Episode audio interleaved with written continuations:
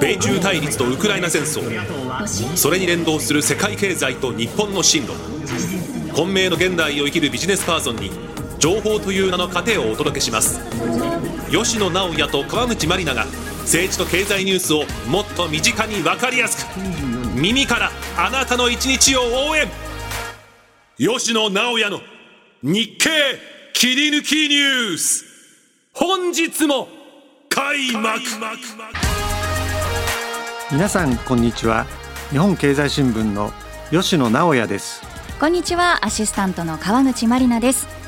この番組は日経の政治経済ニュースの編集責任者を務める吉野さんが政治を中心とした最新のニュースを深掘り。さらにこの先起きる政治日程などの注目ポイント政治記事の裏側などを熱く伝えてまいりますさて吉野さんまもなくお盆ですけれども猛暑というかもうもはや酷暑になってきましたね。そうですね。暑さネタには触れざるを得ませんが、うんはい、まあ、ゲリラ豪雨もあったりですね、うん、ちょっと異常気象も目立っております。そうですね、えー、ただし夏休みということもあってですね、うん通勤電車はですね少しずつ空いてきたかなという印象です。確かにあの学生だけではなくて会社員の皆さんもね夏休みを取り出したということなんでしょうかね。そうですねとなるとそろそろ皆さんその里帰りですとか旅行なんかにも出かける時期になるんじゃないでしょうか。そうなんですね。あのまあよくお盆の里帰りでまあ高速道路の模様が映し出されますけれども、この渋滞のひどさもですねそのニュースの一つなんです。そうですよね。あのテレビなどで東名高速道路のあの大和バス停付近ですか映像よく紹介されますけれども本当にあの大変そうですよねあのこの大和バス停付近というのはですね 私もどこかというのはですね、はい、あの知らなかったんですけれども、はい、その言葉自体はですね、うん、皆さんこの特にお盆ですとか、うん、まあ、あの年末年始の帰省の最中にですねこの単語だけはですね 頭にあの残ってると思うんですけれども。はい。あの高速道路というのはですね、うん、私の理解するところで本来の趣旨はですね、お金を出して、まあ、時間を買うわけですよね。確かにそうですよね。うんうん、でその意味からすると、まあ、その趣旨と機能が渋滞というのは麻痺してるってことを言ってるに等しいんですね。あ確かにそう言われればそうかもしれないですね。あの高速道路はかつて無料化構想などもありましたけれども。これなどはですねまさに私があの今言ったばかりの趣旨からも正反対の 発想でして、はい、私あの東名高速の大和バス停付近と並んでですねこれはあまりテレビではあの出てこないかもしれませんけど東京湾のアクアラインの川崎と木更津を結ぶこの渋滞もですね特に土日などはひどいですね。そうですよねあの私地元が木更津なのでやっぱり今までだったらあのもうスルスルスルっと実家まで行けていたのが特に、まあ、の大きな商業施設ができたりとかそういうことになってくるともう倍以上時間がかかるようになってしまって、結構大変ですよね。お金を出して渋滞にはまってると、うん、確かに。これはある種不条理なんですね。本末転倒ですよね。そうなんです、うん、あのこれもですね以前社会保障のとところでですね、はい、自益と負担の原則と言ったと思うんですけど、はいうん。まサービスを受けるにはお金を払わなきゃいけない、お金を払ってもサービスが受けられないというのもですねこの受益の負担の原則からすると反してると思うんですね。あのまあ、先ほども繰り返しになっちゃいますけれどもお金を出してもサービスが受けられないというのはやっぱり価格の設定に問題がないのかも含めてですね、はい、我々は考えていかなきゃいけないと思いますね。例えば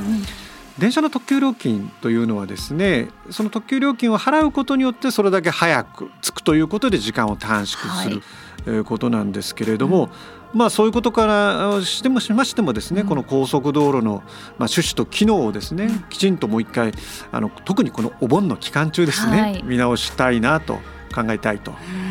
高速で走れない高速道路ってことですもんね。それは高速じゃないですよね。そうね。低速でもないですよね。確かに本当にそうですよね。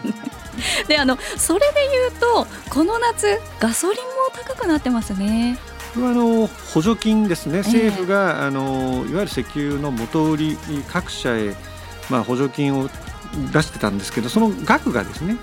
小さくなってるということが、うん、この価格の上昇にまあつながってるんですけれども、はい、ここもですねマーケットメカニズムでいくと、はい、ガソリンが高いと思えば車乗らないわけですよね、まあ、もしくは車を使う機会を減らすわけですよね、はい、そうするとまあ、価格は下がる傾向にあるはずなんですね。これもマーケットメカニズムでそこでまあ補助金を一時的にでもですね、まあ、あまりにも高騰した場合、まあ、政府がそれを看過できないと思って、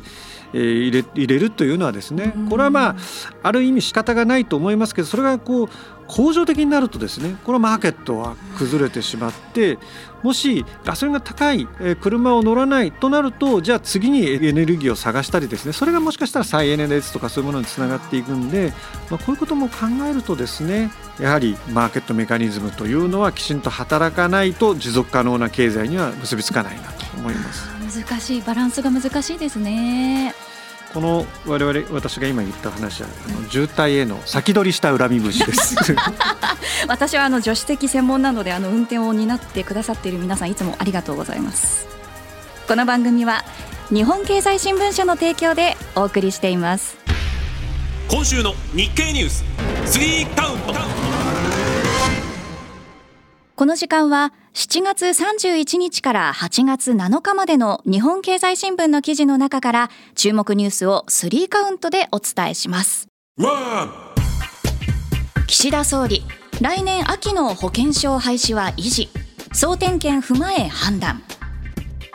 岸田総理は4日記者会見を行い2024年秋に予定する現行の健康保険証の廃止を当面維持する方針を示しました会見で岸田総理は日本に必要不可欠なデジタル改革を本格的に進めていくと述べ行政のデジタルトランスフォーメーションやマイナンバーの活用を前進させる考えを強調しました。また岸田総理はマイナンバーカードと保険証を一体にしたマイナ保険証への移行について国民の不安払拭を最優先とした対応を取っていくと言明しました。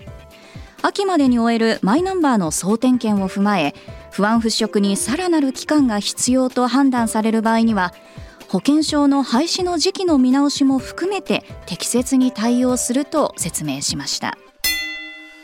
はい、吉野さん今の健康保険証を来年の秋に廃止する方針は当面維持ということになったんですね。総理はですねデジタル改革を本格的に進めていくと、まあ、強調しましたね、はい、まあ、保険証というのは赤ん坊からお年寄りまで皆さん持っています、はい、デジタル化というのはですね、まあ、社会に大きなインパクト与えることになります。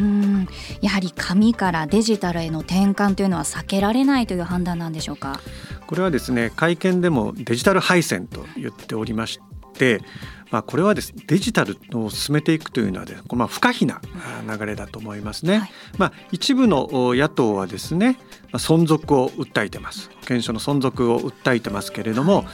い。医療のデジタル化は避けられないと思います、うん。はい、新型コロナウイルス化の時を思い出していただければわかると思うんですけれども、多くの医療機関や地方自治体がですね、まあ、患者の情報を紙でやり取りしてましたね。うんはい、そその結果どういうことが起きたかというと、まあ、情報をうまく共有できませんでした、うん、まあ、保健所などもですね、まあ、業務が過剰になってですねまあ、支援金の配布の遅れにつながったんですね。これ我々メディア側も実は問われておりまして、はい、このじゃあ要するにこの話を突き詰めていくとデジタル化に賛成するのか反対するのか反デジタル社会がいいのかどうか。日経はですねやっぱりデジタル化は推進すべきだという立場ですのでこれ当面維持するという方針はですね、まあ、一定の評価を与えております。うんはいあの紙の保険証だとなりすましも多いなんていう話も聞いたことがあります。信じたくないですが顔写真がないと使い回しがあって医療費が詐取されているのが実態だと思いますね、デジタル化になればですねなりすましは防げますしまあ、患者の情報をですね医療機関や薬局が共有できればですね、うん、無駄な検査や投薬を減らすということにもつながるかもしれません。はいまあ、一方でこの保険証の廃止については反対ですとか延期を求める世論多かった印象です。時の政権はですね内閣支持率に非常に敏感なんですね、はい、ですのでそうした声に押されてですね、うん、総理も延期を決断するんではないかという見方もありましたけれどもそうなりませんでした、はい、これはですね一つ流れを大きく変えた調査結果というのがありましてですね。何でしょう日経の7月の世論調査です。これ自画自賛になっちゃうかもしれませんけれども、これ内閣支持率先週の放送で横ばいだったということを報じましたけれども、はいこの横ばいでですね、おそらく政権側はですね、存続や廃止の延期を求める声を過度に気にする必要はないんじゃないかとそういうことも推察したと私は考えております。はいとなるとそのデジタル化の重要性と同時に政権運営の上でも保険証の廃止を延期したくなかったっていうことでもあるんでしょうか？これは政権にとってですね、はい、一番大変なこといくつかあるんですけれども、はい、やっぱり法改正っていう作業は政権の体力を使うんですね、うん。はい、通常国会で決めたばかりの話をですね、まあ、9月にも召集される秋の臨時国会でまた法改正してですね廃止となるとじゃあ通常国会政権の判断と決断間違ってたんじゃないかと。いうことで野党は当然勢いづきますよね。はい、そうすると逆に内閣支持率にも悪影響を及ぼすとおそらく考えたと思いますので、当初方針を維持するということはですね、秋のまあ総理にとっての最大のカードである衆院解散総選挙という選択肢もですね、はい残すという意味もそこまで多分考えてですね、えー、今回のまあ決断というかですね表明になったと思います。ということはこの秋にも解散という可能性もあるということなのでしょうか？こちらも注目です。では続いてのニュースこちらです。企業保険価格調整で金融庁損保4社に追加報告命令。大手損害保険会社が企業向け保険で事前に価格調整していた問題で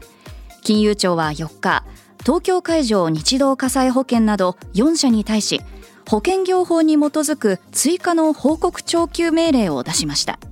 鉄道会社のほか石油元売り向けでも疑いが浮上するなど価格調整が横行していた可能性があり詳しい報告を求めています。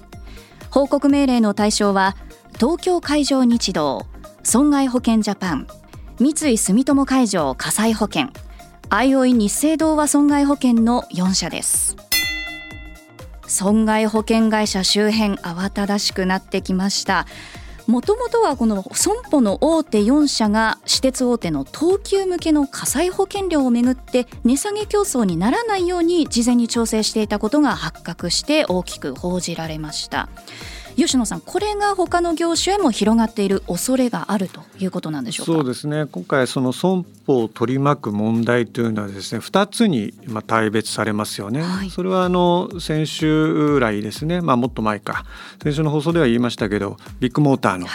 こうとんでも話、とんでもないという話ですね。それとこのまあ、価格調整いわゆるカルテルの疑いがあるのかないのかという話で、まあ、金融庁はですね等級向けの保険に関連してすでに4社に報告命令を出しました、まあ、調査を進める中でですね複数の問題が出てきてきたので、はい、まあ、全容解明に向けてですねまあ、より詳しい報告を求める必要があると、まあ、判断したようですね。あの新たにどんな疑惑が出ているんでしょうか？石油石油元売り、まあ、JR 東日本、つくばエクスプレスなどですね価格を事前調整していた疑いがまあ浮上しています。価格調整が横行していた恐れがあるんじゃないかと。そういった疑問ですね、はい、あの今回の最大の問題というのはこの値引き競争にならないように事前に価格調整を行っていたことということなんですけれどもこれはもう業界全体の問題ということになるんでしょうか？そうですね。企業向けの保険、はい、えー、4社の市場シェアはですね9割超えてますね。すね。これが事前調整をしやすい土壌を生んでいる面があるのではないかという見方です。はい。あの火災ですとか水害など自然災害の被害あの被害に対する保険金の支払いが増えているなんていう話もあるようですけれどもこうした状況もこの価格調整に走らせた理由になってるんでしょうか？低い見積もり額を提示してですねシェアの拡大を目指すというのがまあ基本なんですね。はい、リスクが高い場合はですね、はい、まあ、担当者同士が連絡を取って保険料を調整したいと、はい、まあ、いう動機が働きやすい面があったのではないかと、まあ、そういった指摘です。えーなるほど。今後の動きどうなっていくでしょうか、まあ、金融庁はですね、まあ、各社からの報告を踏まえて、まずは実態把握を進めます。はいその上で行政指導などの必要があるかどうかという判断ですね。まあ、独占禁止法に抵触する可能性もありますので、まあ、その場合はですね公正取引委員会の対応も焦点になります。まずはどんな報告が出てくるのかっていうところとどのぐらい広がって大きくなっていくのかっていうのがなんかちょっと気になりますね。そうですね。これは我々の保険料にも直結する話だと思いますので、はい。うん、政権はですね、まあ、これは金融庁の話だと、はい、いうことではなくて、うん、きちんとフォローしてですね、うんうん、まあ、もしかしたら政治的な決断もしなければならない局面があるかもしれません。はい、では続いてのニュースです。金利上昇でも円安進行長期金利も高水準。金融市場で金利上昇と為替相場の円安ドル高が同時に進行しています。日銀は政策修正に踏み切りましたが急激な金利上昇を容認しない姿勢が示され緩和政策自体の撤回には当面踏み切らないと市場が見透かしたためとみられます。政策の修正を通じて円安抑止を狙ったとされる日銀の思惑とは異なる方向に進んでいます。吉野さんそもそも金利が上昇すれば円高になりそうですけれども逆に動いているということなんですがこれなんでなんでしょうか？日銀は金利操作を修正しましたが、はい、合わせて急激な金利上昇を容認しないという姿勢も示しましたね。はい直近でも臨時の国債改良をしてですね金利の上昇幅を抑え込んでいます、はい、まあ、この結果円を売る力が働きやすくなっているということなんですね。為替の変動は日本とアメリカの金利差だけでは説明できないっていうことなんでしょうか？はい。そもそも日銀の金融緩和維持のスタンスは変わらないということが大きいです、はい、7月の修正も金融政策の大枠を変えたわけではありません、うんはい、日銀が金利の急上昇を認めない限りですね。円安が進むという指揮者もいます。あのそれこそ冒頭の話ではないんですけれどもこの夏休みを使って海外旅行に行く方もあの多いかと思うんですよね。そういった意味では円安っていうのは当面あの困りますけれども目の離せない状況続きそうですね。そうですね。市場では今後も長期金利がどこまで上昇するかと。いったことを手繰る動きが、まあ、続きそうですよね、はい、それと合わせて、まあ、今川口さんがおっしゃったようにですね、えー、為替の動きというのも、まあ、注視していかなければならないということです。この先の日銀の政策注目ということです。以上日本経済新聞から注目ニュースを3カウントでお伝えしました。今週のさて吉野さんが今週注目している日程は何でしょうか？8月10日に発表される7月のアメリカの消費者物価指数 CPI に注目しております、はい、具体的にどんなところに注目されてますか？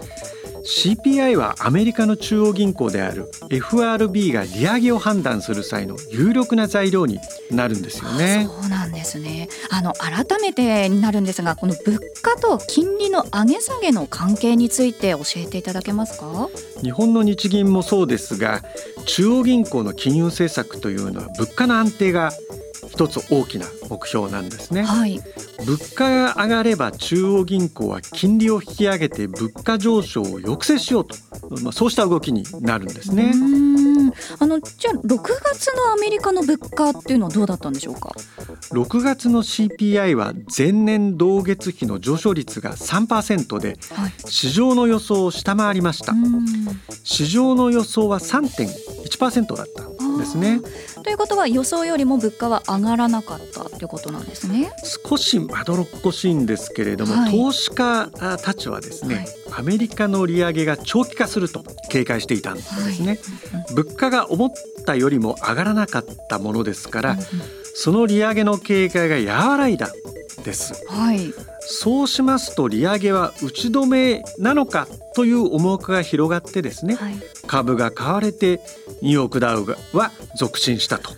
いうことなんです。面白いですねあの少し前まではアメリカの物価がものすごく上がっているっていう話もよく聞いてましたけれどもいかがですか？2022年にはですね、うん、CPI が前年同月比で 8%9%、うん。9%、えー、上昇に達してたんですね、えー、6月は12ヶ月連続で上昇率が前の月を下回りましたインフレは収まりつつある傾向にあるっていうことなんでしょうか。アメリカの CPI はですね、はい、株価のほか、まあ、為替や債券にも影響するんですね、はい、9月以降の FRB の利上げの判断にも連動しますので、はい、まあ、当日8月10日のですね7月の、アメリカの CPI の実数値が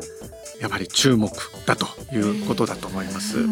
このなんか駆け引きというかなんか読み合いみたいなのって面白いですよね。そうですね。マーケットもやっぱり憶測の中でですね、はい、いろんなとこメッセージを読み取って、それが実際のまあ株価ですとか、はい、まあ債券ですとか、それにまたあの FRB の金融政策、まあ、金利引き上げる引き上げない、まあ、全部連動してると思いますね、はい、8月10日に発表されるアメリカの消費者物価指数。皆さん注目です。以上今週のフォワードルッキングでした。今週のインテリジェンスこのコーナーは政治記者として長年政治の表舞台から舞台裏まで取材を続けてきた吉野さんがその経験をもとにより深く政治ニュースを知るための情報を皆さんにお伝えしていきます。さて吉野さん今週のテーマは何でしょうか？政治家とお城というテーマでお話したいと思います。政治家とお城。なんかなかなか結びつかない単語なんですけれども。例えば戦国武将がお城を構えていたと。あいうのはまあ歴史の教科書、まあ、本でも、はい、えー、学んだと思います。確かに織田信長の安土城とか豊臣秀吉の大阪城などは知ってますけれどもそういうことですよね。そうです。えでは今の政治家の皆さんにとってお城に当たるのは何になるんでしょうか？私はですねあのかつて政治家の実力者ともなると、まあ、住んでいた地名と合わせて呼ば呼ばれていた、まあ、えー、家のことだと思うんですね。はい、地名で、はい、例えば目白の田中角栄野沢の福田武雄、はい、瀬田の大平正義 大沢の竹下登といった具合にですね、え。ー、まあ、こういったその政治記者はですね、えー、地名と政治家の家をセットで、はい、まあ、それで呼ばれるということは、うん裏返せばそれだけ有力な政治家だということなんですね。確かにいずれも総理を務めたレジェンドたちばかりですけれども皆さん高級住宅街に住まれてたんですね。地名だけ見て、はい、まあ、特に東京近郊東京に住まわれてる方はですね、うん、高級住宅街。これはその通りだと思います、はい、私がですね派閥を派閥記者をしてたのっていうのは1990年代の後半なんですけど、えーまあ、当時宏池会の、まあ、会長になる直前から会長になった、まあ、加藤浩一さんはですね、はい、南青山のマンションに、まあ、住まわれてました。あまた南青山とはすごいところですね。そうなんです。でもあの普通は地方の選出の国会議員の方々って議員宿舎に住んでいるではないんですか？これがですね、うん、今回の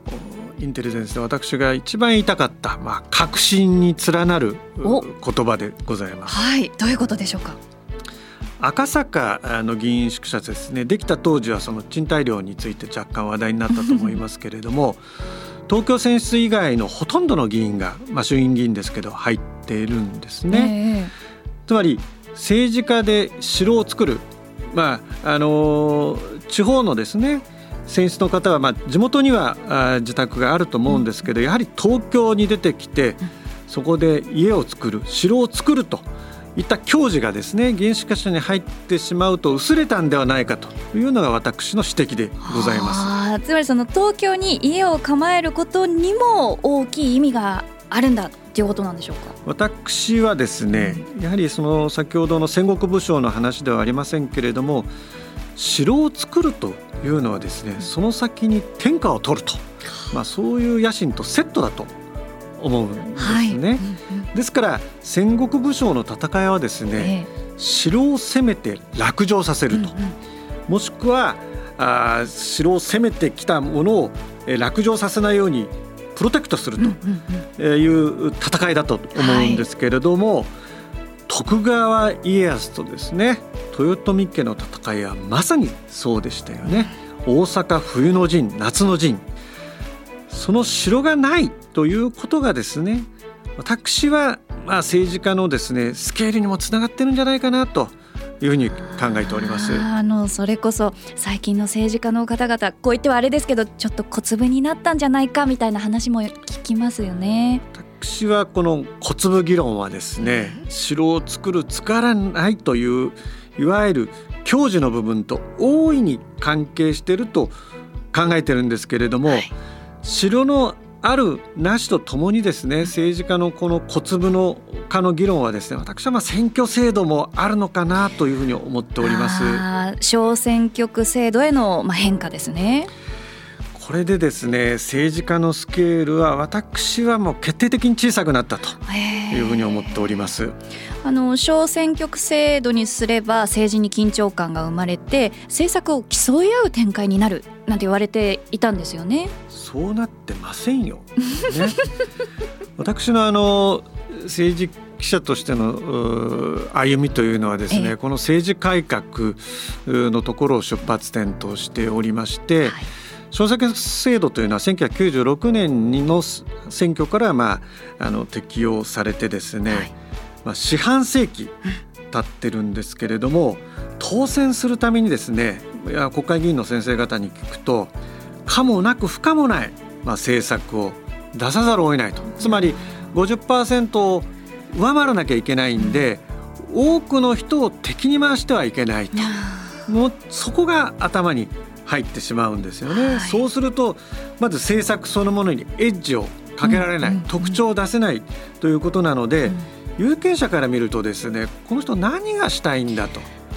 思うんですね。だこれはやはりアメリカやイギリスとは異なってですね、日本に馴染む制度だったかというのはですねこの四半世紀以上経ってですね私はまあ検証する必要があるんではないかと思うんですね。となると、まあ、やっぱり日本にとってこのスケールの大きな政治家が今まさに必要だということなんでしょうか吉野さん。あのまあ、世界の指導者を見るとですね、まあ、私あの邪悪とかいう言葉を使って前表現したことあるんですけど、はい、まあ、プーチン、えー、大統領キム・ジョン、うん、総書記邪悪とまでは言い切れませんけれども、まあ、大国の指導者である中国の習近平。国家主席ですね、まあ、政治制度が違いますから、まあ、一概にですねあのその政治家の成り立ちというのは言えないと思うんですけどやはり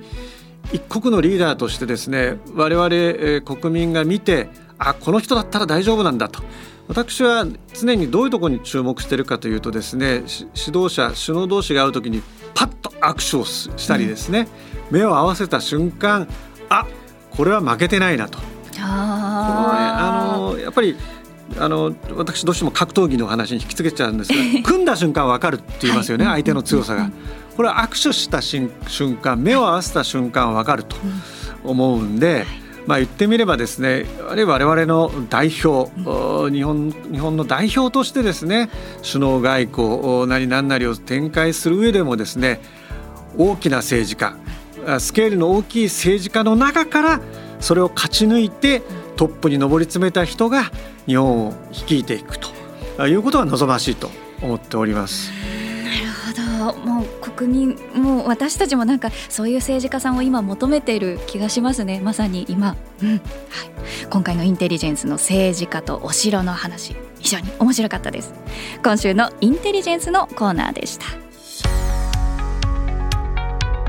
さてエンディングです。今回の話で何が印象に残りましたか？やはりあの政治家の方々とお城のお話ですかね。面白かったです、はいお城という話はですね私はあの政治家の格にも通じる話だと思うんですね。まあ、江戸時代は江戸城のどこからの距離に、まあ、その武家屋敷を構えるかということもまあ注目されてたと思うんですけれども、まあ、いわゆるその先ほどの目白の田中角栄さん野沢の福田武雄さんじゃありませんけれど東京にまあ地元のいわゆるその領土、直轄からから出てきて城を構えることによってですね、そこが拠点になってですね、人が集うんですね。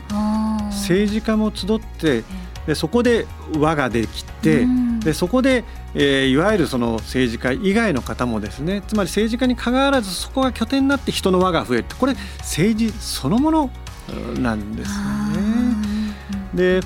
ここはだからいいか悪いかじゃないってことはちょっと念押しをしておきたいんですけれども、はい、まあ赤坂のですねあのいわゆる高層のマンションにですね、うん、皆さん入られてこれは利便性ですとか、はい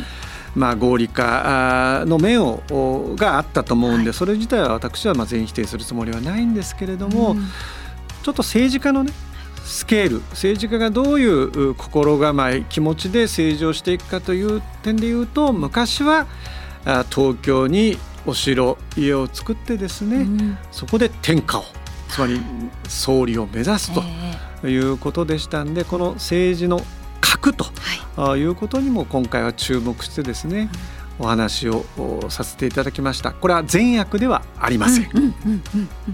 いやでもあのスケールの大きさってやっぱり一言では語れないじゃないですか。いろんな多分要素を持っているか持ってないかっていうこともあのつながってくると思うのでなんかこういう視点でその政治をのお話を聞けるっていうのがあの今回すごく新鮮でした。はい、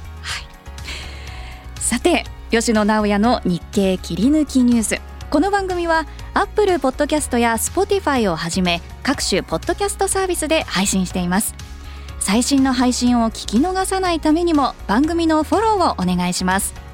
また番組を聞いて元気になったためになったという方は番組の評価とフォローをお願いします。それでは皆さんまた来週お会いしましょう。吉野直也と川口まりなでした